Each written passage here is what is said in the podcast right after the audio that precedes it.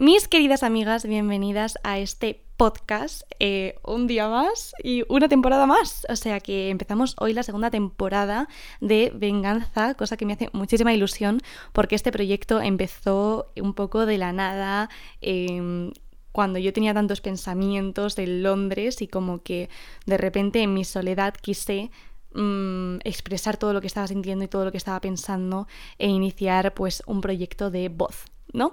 Porque además yo siempre he sido muy de imágenes, me ha gustado mucho eh, la dirección de fotografía y el poder con una imagen expresar ciertas cosas y como que nunca pensé tampoco como que la voz y la radio iba a ser para mí un proyecto como tan emocionante y que me diera tanta libertad. Eh, aunque sí que es verdad que yo siempre he sido muy habladora y me ha gustado mucho charlar. Así que eh, en ese aspecto tampoco nos sorprendemos tanto. Que mm, pues bienvenidas y tenía muchas ganas de volver. Es verdad que me ha costado y me ha costado porque soy muy perfeccionista, muy autoexigente y si no lo hago perfecto no lo hago y es como que mm, entré un poco en el bucle de mm, no sé cómo hacer esto, no sé cómo volver, quiero volver súper bien, ¿no? Y con un temazo y mm, me he dado cuenta de que no, de que lo importante no era de lo que fuera a hablar, sino era volver, empezar este proyecto de nuevo y mm, poder charlar con vosotras de lo que tengo en la cabeza sin necesidad de que sea una cosa perfecta y deslumbrante. Y sobre todo es verdad que justo en una clase que hemos dado esta semana em, sobre radio, Hemos reflexionado y, el profesor contaba, y en un documental también que nos estaba poniendo se contaba, ¿no? De que la radio siempre ha tenido la función de acompañar. Y yo pensaba mucho en que cuando estaba sola en Londres me ponía muchos podcasts porque yo necesitaba sentirme acompañada, tenía muchas voces en mi cabeza y necesitaba añadir alguna otra que no tuviera que ver conmigo, que me contara cosas eh, y que me acompañase, aunque lo que me estuviese contando no fuera lo más deslumbrante del mundo, pero como una cosa de tener a alguien conmigo, aunque solo fuera, ¿no? De forma eh, como, como yo como oyente. Y, y para rellenar también los silencios. Y me parece que es una función que es muy importante y que todas estamos en soledad muchas veces y poder tener la oportunidad de acompañaros en esos momentos en donde os encontréis con vosotras mismas es un regalo. Así que de verdad que os doy las gracias porque yo que me pongáis cuando estáis solas es eh, como si me dejarais entrar en, en lo más íntimo para acompañaros durante un ratito y entreteneros. Entonces, eso ha sido como el último empujón que, he recibido para volver a retomar el proyecto y decir, vale, vamos a empezar. Volvemos con muchos temas nuevos, con eh, muchas amigas nuevas y eh, pues sobre todo muchas conversaciones en donde yo hablaré por aquí y contaré cosas, pero siempre vosotras podéis darme feedback y contarme lo que pensáis y todo a través de redes y poder eh, pues tener una conversación que aunque no es momentánea, pero que se mantiene, ¿no? Así que pues tenía muchas ganas realmente de volver, estoy muy emocionada, así que no vamos a tardar más, vamos a ello con este nuevo episodio.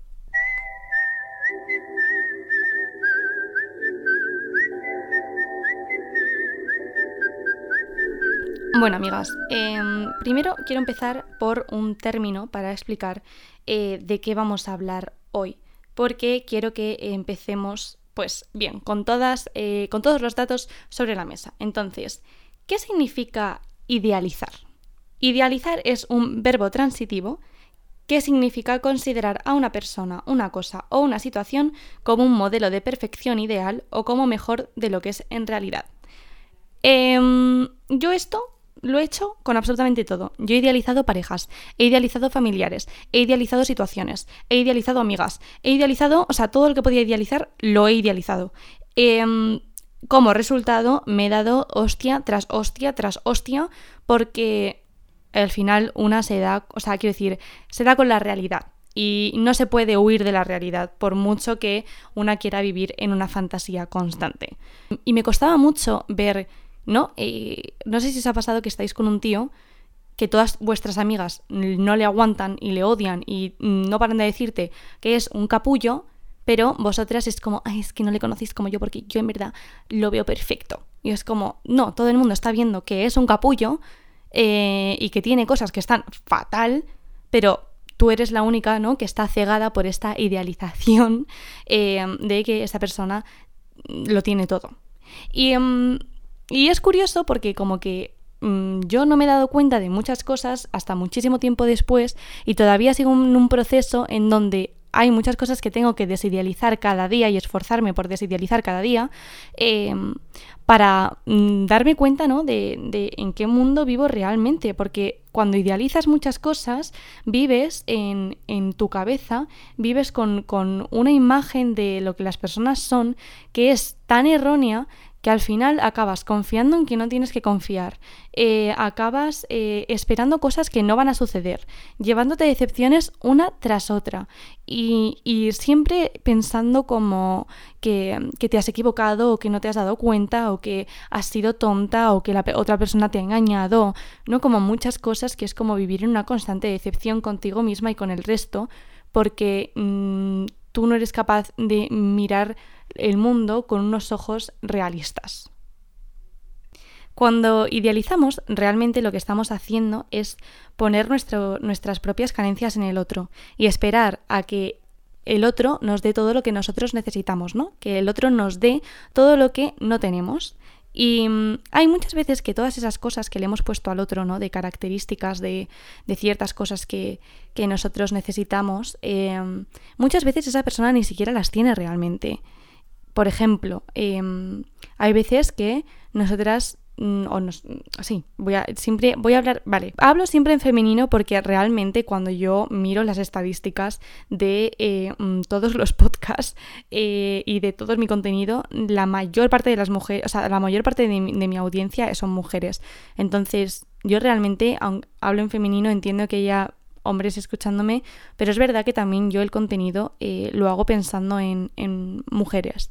Eh, Aún así, creo que son reflexiones que a todo el mundo le viene bien y, y, como siempre, pues siempre he dicho, por ejemplo, que yo normalmente hablo de mis relaciones eh, amorosas con hombres porque no he tenido experiencias con mujeres no quiere decir que mmm, no contemple la idea de que hay mujeres lesbianas escuchándome o mujeres bisexuales que tienen novias escuchándome y bueno, que también puedan entender ciertas reflexiones y sobre todo que se puedan sentir identificadas aunque la experiencia no haya sido la misma. Pero bueno, ese un pequeño apunte. Eh, entonces, hay veces que, por ejemplo, nosotras, eh, o voy a hablar yo personalmente, que a veces he sentido como que o tenía miedo, ¿no? Y quería una figura de protección y no encontraba una figura de protección en ningún lado. Y entonces ponía en el otro, ¿no? A una amiga o a una pareja, eh, le ponía como una figura de protección. Es decir, esta persona es fuerte y esta persona me va a proteger a mí. Eh, y caemos como en, en, esta, en, este bucle en donde pensamos que la otra persona es una figura de protección cuando realmente mmm, no lo es, ¿no? O no, no, no, nos va a proteger de nada, no, porque quizás no tenga ni siquiera las herramientas para hacerlo. Eh, pero como que es como, por ejemplo, los de, lo de los daddy issues, que yo no los he tenido, pero es como el ejemplo más como grande que puedo encontrar, ¿no? De no tener a, a una eh, figura paterna y buscarla en, en, una, en otro hombre, ¿no? En, en una pareja. Entonces, eh, o los mamisus o lo que sea, ¿no? De, de buscar a tus eh, figuras paternas y maternas en otro, en, en otro lado. Y, y, con lo y con, o sea, con el tema de idealizar pues pasa lo mismo, ¿no? Eh, lo que sentimos que, que, no tenemos o que es una carencia nuestra, la buscamos en el otro porque es como esto me lo va a dar, ¿no? Lo que no tengo ahora me lo va a dar el otro. Eh, ¿Qué pasa? Que sobre todo cuando esto acaba siendo una creencia falsa que simplemente está en nuestra cabeza, eh, acabamos primero dependiendo completamente del otro porque eh, nos da aquello que nosotras necesitamos y se produce una dependencia porque es como todo lo que me ha faltado lo encuentro en esta persona y eh, cuando esta persona se va mis carencias vuelven a mí. Yo ya os he contado que he caído en idealizar muchas cosas y, y me pasó sobre todo con una pareja que idealicé muchísimo. O sea, yo era incapaz eh, de decir un defecto de esa persona. O sea, me ponía a pensar eh, y era como...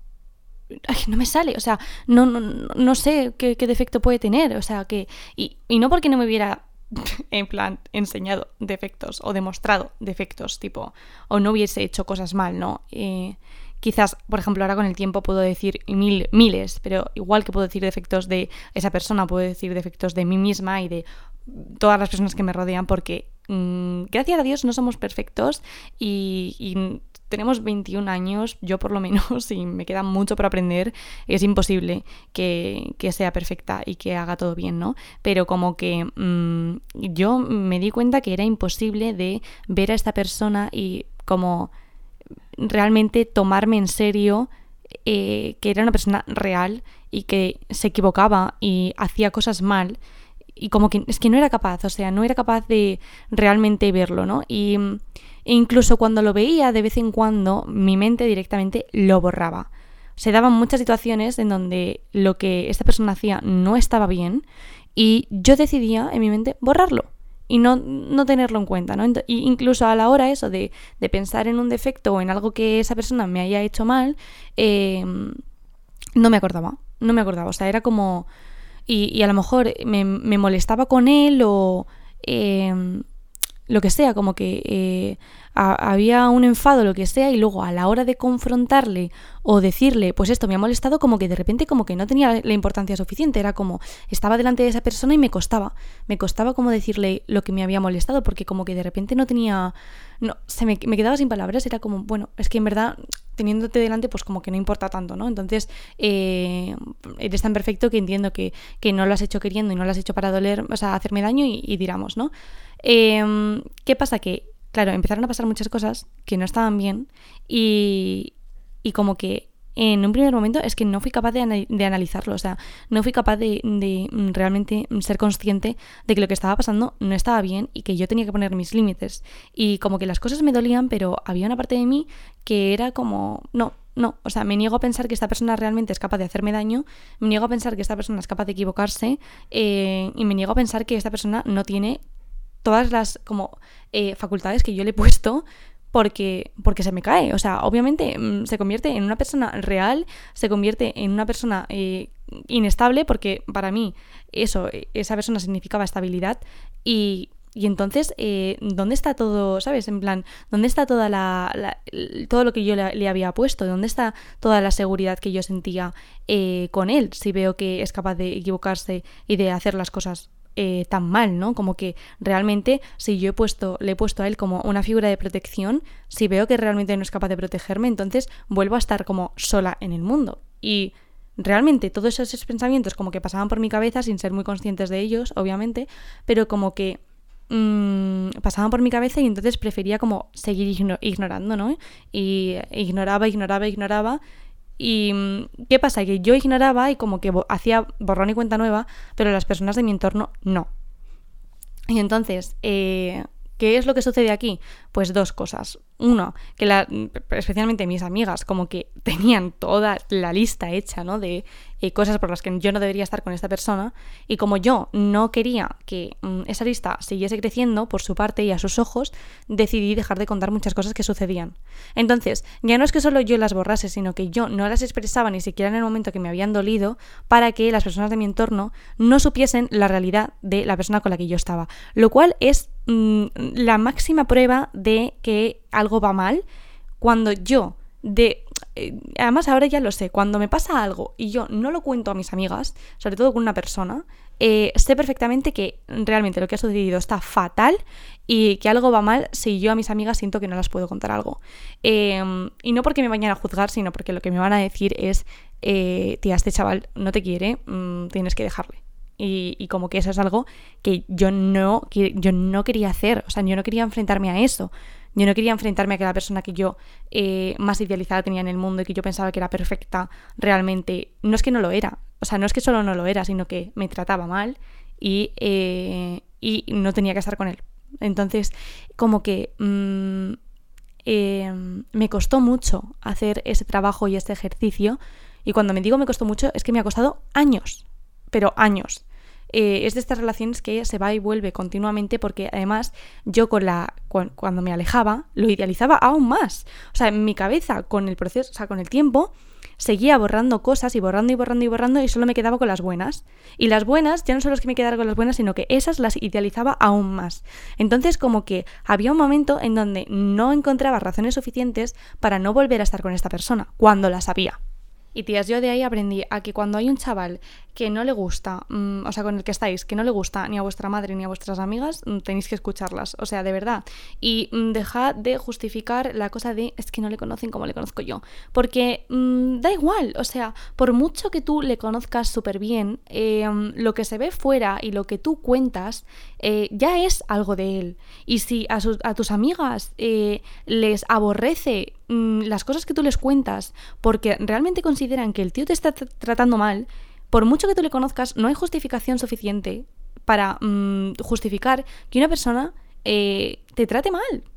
Entonces, siempre es como, no, pero es que, mm, es que luego es muy bueno conmigo, es que mm, eh, se entiende porque como a él le pasó esto de pequeño y es como, vamos a ver, eh, no, no, realmente que a tus amigas les guste tu novio y que estén súper felices por ti es muy importante. Porque aparte, cuando pasan estas cosas de que realmente, mm, eh, hablo de que os fiéis de unas amigas con criterio, mm, obviamente, pero cuando estas, este tipo de amigas que sabéis que siempre quieren lo mejor para vosotras, no se alegran y encima acabáis ocultando la información para que mm, no juzguen a vuestro novio porque sabéis que lo que hace es para matarle, eh, tías, eso es una red flag como una puta casa. O sea, de verdad. Y hay que escuchar más eso, aunque mm, a veces no sea lo que queramos mm, escuchar ni lo que queramos ver y no sea eh, pues lo que nosotras teníamos montadas en nuestra cabeza. Pero yo he huido siempre mucho de lo que mis amigas opinaban y mm, yo ya llegué a un punto en ciertas relaciones en donde no, no, podía compartir absolutamente nada de lo que a mí me sucedía porque eh, sabía que mis amigas no es que iban, o sea, no es que no estuvieran felices por mí, es que están muy preocupadas. Y yo no quería darles más razones para preocuparse eh, o para pensar pues que yo era tonta y no estaba viendo lo que ellas veían, porque creo que en el fondo sí que lo veía, o sea, obviamente. Lo que pasa es que yo quería seguir viviendo esa fantasía. Y, eso, y otra cosa, que, que no le justifiquéis, que no le justifiquéis, tías, que si os trata mal y os vacila y os hace cosas mm, imperdonables, eh, no hay justificación ninguna. Me da igual lo que le haya pasado de pequeño, me da igual la, madre, la mala relación que tenga con sus padres, me da igual eh, que su mm, antigua exnovia le tratara mal, eh, me da igual, me da igual. Porque mm, por mucho que hayamos sufrido y por mucho que nos hayan pasado cosas malas, eso no nos, da, no nos da derecho para maltratar al otro. Entonces, de verdad, no hay justificación, no hay justificación. Y no es, ay, es que se ha equivocado. No, porque yo a las personas que quiero las cuido bien. Porque es lo más importante. Porque las quiero mantener en mi vida y porque no se me ocurriría hacerlas daño a propósito. Entonces, em, y cuando digo hacerlas daño a propósito es, pues cosas como, pues eso, que te hable mal, que te vacile, que te ponga los cuernos, etc, etc, etc. Porque eso no son errores, porque eso son decisiones em, que están tomadas hay un pensamiento en tu cabeza y tú decides seguir adelante con ello. Entonces, esas son decisiones que se toman. Un error es mm, pisarte sin querer, yo qué sé, ¿qué quieres que te diga? Eh, o equivocarse y eh, mm, yo qué sé. O que se le olvide eh, haberte llamado no sé qué día o hacerte el favor de... Vale, bueno, ok. Pero tratar mal lo que es tratar mal, eso no son errores. Son decisiones tomadas. ¿Cómo se desidealiza a alguien? Pues mm, creo que lo primero es tratándose a una misma. Porque, como hemos comentado antes, que básicamente mm, idealizar a alguien es mm, ponerle todas tus carencias y mm, querer que esa persona te dé todo lo que tú necesitas y todo lo que a ti te falta, creo que hay una base muy importante que es hacer una terapia y poder solucionar todo aquello que ¿no? Que, a ti te, impide vivir bien y todas esas carencias que tú tienes y que te dificultan vivir tranquila. Em, cuando te formas a ti misma y realmente solucionas todas esas cosas, entiendes de dónde vienen y mm, entiendes que muchas de ellas te las puedes dar a ti misma porque ya eres una mujer adulta y ya hay muchas cosas que dependen de ti y que, mm, vale, o sea, quiero decir, existen traumas de la infancia, pero ya hay con cierta edad en donde una tiene que tomar control sobre eso y ver cómo puede hacer para mejorar eh, su vida y para mejorar eh, cómo tiene la relación con una misma y todo eso, ¿no? Entonces, cuando una toma la rienda sobre eso y, empieza a mejorar todo lo que puede mm, de su vida y de sí misma, empieza a necesitar menos del resto. Y entonces en el resto solo busca compañía y busca, pues, cosas, o sea, cosas de más, ¿no? Pero lo más básico, lo más básico, una se lo da a sí misma. Y entender y de dónde viene y entender qué buscan en los demás y entonces empiezas también a tomar eh, cierta mm, realidad eh, de, de, tus relaciones y de qué te aporta cada uno, ¿no? Yo una vez que empecé realmente a hacer un trabajo intensivo eh, conmigo misma y a tratar todas estas cosas, me empecé a dar cuenta eh, de empezar a entender mis, mis, relaciones, ¿no? Y empecé a necesitar menos de, eh, del resto.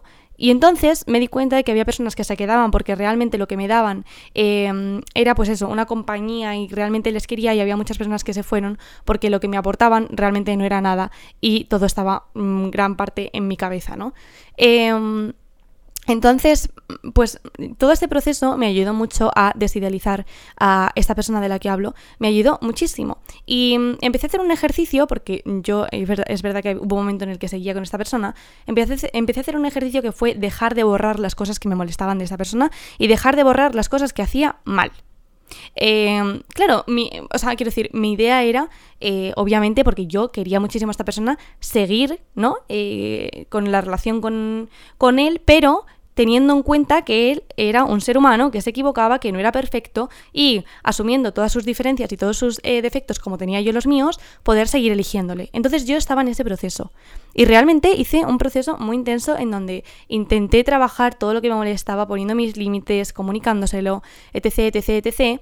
Eh, no perdonando cosas que no tenía que perdonar y siempre, siempre comunicando, ¿no? Me molesta que hagas esto, me molesta que hagas lo otro, por aquí no paso, tal, tal, tal. Y, em, empecé a sentirme como mucho, de verdad, empecé a sentirme con mucho más poder, no solo en la relación, em, sino en mi vida, como con poder de decisión, porque me había dado cuenta de que con el tema de idealizar le había otorgado el poder a muchas otras personas, porque como yo consideraba que tenían todo aquello que yo no tenía y que eran perfectas, entendía que su decisión y, las cosas que decían tenían muchísimo más importancia que lo que yo podía pensar, ¿no? O que mi propio deseo.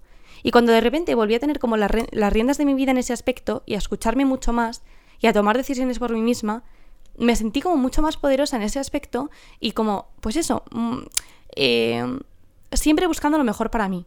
Y en esta relación empecé a exigir muchas cosas, empecé a exigir, eh, pues, tías, cuidados básicos que no se tenían. Y, y el resultado final fue poder ver al otro, ¿no? Como era, eh, entender que además como que de repente me di cuenta que mm, es que de, todas las cosas que yo no había visto. Y, y aunque mm, yo pensaba seguir eligiéndole, es verdad que cada vez tenía menos razones para hacerlo. Porque si no tenía en esa relación ni siquiera los cuidados mínimos, me costaba mucho como realmente darme cuenta de que Em, o sea, como eso, continuar con una persona que no me daba absolutamente nada de lo que yo mm, quería. No necesitaba, quería, ¿no? De, vale, yo en una relación quiero esto y esto y esto y esto, y esta persona, por mucho que la quiera, no me lo está dando. Y, y, como que fue como también un shock mental de decir, pasar de yo a esta persona la quiero en mi vida mm, para siempre, porque no voy a poder vivir sin ella y porque realmente me da algo que nadie más me va a poder dar, a de repente darme cuenta que no me daba nada. O sea, nada. Y que mm, todo aquello que yo pensaba, ¿no? Y que yo ponía en él estaba en mi cabeza. Y eran cosas que a mí me interesaban y que yo necesitaba en el momento.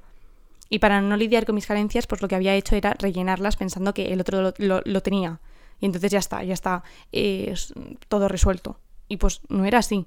Entonces em, fue la verdad que una decepción grande pero al mismo tiempo fue como de repente sentirme muy liberada.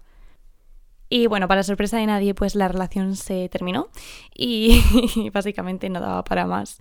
Aquello era, bueno, mm, pues eso, que lo mantenía yo.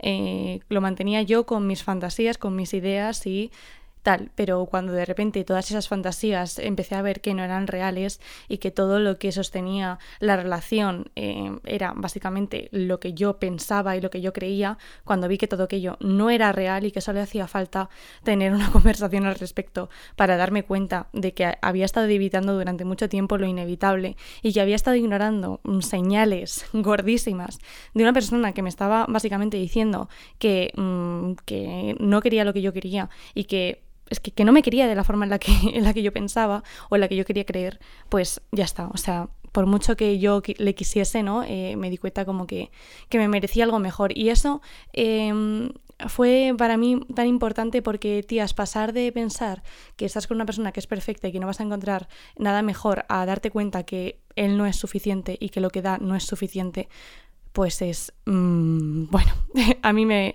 explotó la cabeza y tardé mucho también en recuperarme del impacto, porque mm, aunque la decisión fue tomada básicamente eh, por mí, porque yo decidí ponerle fin, aunque se hubiese terminado de todas formas, por su parte también probablemente, em, cuando yo pude ponerle fin a todo aquello, eh, fue muy duro, sinceramente, y muy, muy difícil, pero... Em, ahora es que todavía como que estoy volviendo a, crear recuerdos eh, porque estoy entendiendo lo que fue mi relación con esta persona y lo que era esta persona de nuevo desde otra perspectiva y dándome cuenta de que muchas cosas que había como idealizado y creado como situaciones maravillosas en mi cabeza y luego viéndolas ahora es como que me lo había inventado todo yo y que no era ni tan romántico, ni tan maravilloso, eh, ni, esa relación era tan magnífica, ni había tanto amor como, como el que yo pensaba, ¿no? Y, y, aunque es decepcionante y doloroso en cierto aspecto, también es como muy importante poder pasar por eso y darte cuenta de que te mereces algo mejor y de que en un futuro, a poder ser, no vas a volver a confundir tales señales, ¿no? No vas a poder, o sea, no vas a volver a idealizar a una persona porque tú ya estás completa, tú ya te sientes completa y no necesitas que venga otro a salvarte. Y, mm, no necesitas darle ese papel de salvador que probablemente esa persona ni siquiera ni ha pedido, ni ha solicitado, ni nada. Eh, entonces, como que ¿Es un proceso doloroso? Sí, pero es muy importante, sobre todo para poder rodearnos siempre de personas que se lo merezcan realmente y que lo que nos den y nos digan sea honesto y sea sincero y no tampoco se aprovechen ¿no? de, tu vulnerabilidad. Y, y bueno, para mí ha sido un antes y un después en mis relaciones y en mi relación sobre todo conmigo misma y quería compartirlo con vosotras porque creo que es muy importante porque hay muchas veces que estamos en ese proceso en donde sabemos que estamos idealizando a la otra persona pero no sabemos ni dónde, ni cuándo, ni, ni cómo empezar a, crear el cambio, ¿no? Y bueno, para mí ha sido un proceso muy lento, muy lento, pero finalmente mmm, lo he conseguido y... Bueno, pues que es posible, chicas, y, es importante que lo hagamos para poder vivir con más libertad y más confianza en nosotras mismas. Así que nada, sin duda ha sido un buen episodio para empezar la segunda temporada. Eh, pensaba que iba a ser más, mm, pues así, más cañero o más eh, divertido, pero la verdad que me ha salido un poco la vena sentimental. Eh, pero es que mm, ya está, cuando sale así, sale así y ahí se va a quedar. Espero que os haya gustado. y nada, yo voy a intentar no estar sola en los episodios porque me parece, en mi caso, mucho más entretenido cuando hablo con otra persona y creo que es más enriquecedor, pero sí que es verdad que también me gustan estos momentos en donde yo estoy sola porque siento como que es una conversación más íntima con vosotras y, y pues nada, que, espero eso, que os haya gustado y nos vamos a ver, bueno, esto va a ser como dos episodios al mes, a poder ser, no estoy muy segura de los días, voy a intentar que sean los miércoles por la tarde, pero como veis hoy lo estoy subiendo un viernes, entonces eh, va a ser un poco cuando me apetezca, cuando nazca y cuando se dé, porque quiero hacerlo eh, bien y quiero hacer las cosas porque me gusten y no sentirme obligada a ello. Creo que sale más natural y que sale más guay de esta forma. Así que nada, eh, os envío un besazo enorme y nos escuchamos en el próximo episodio.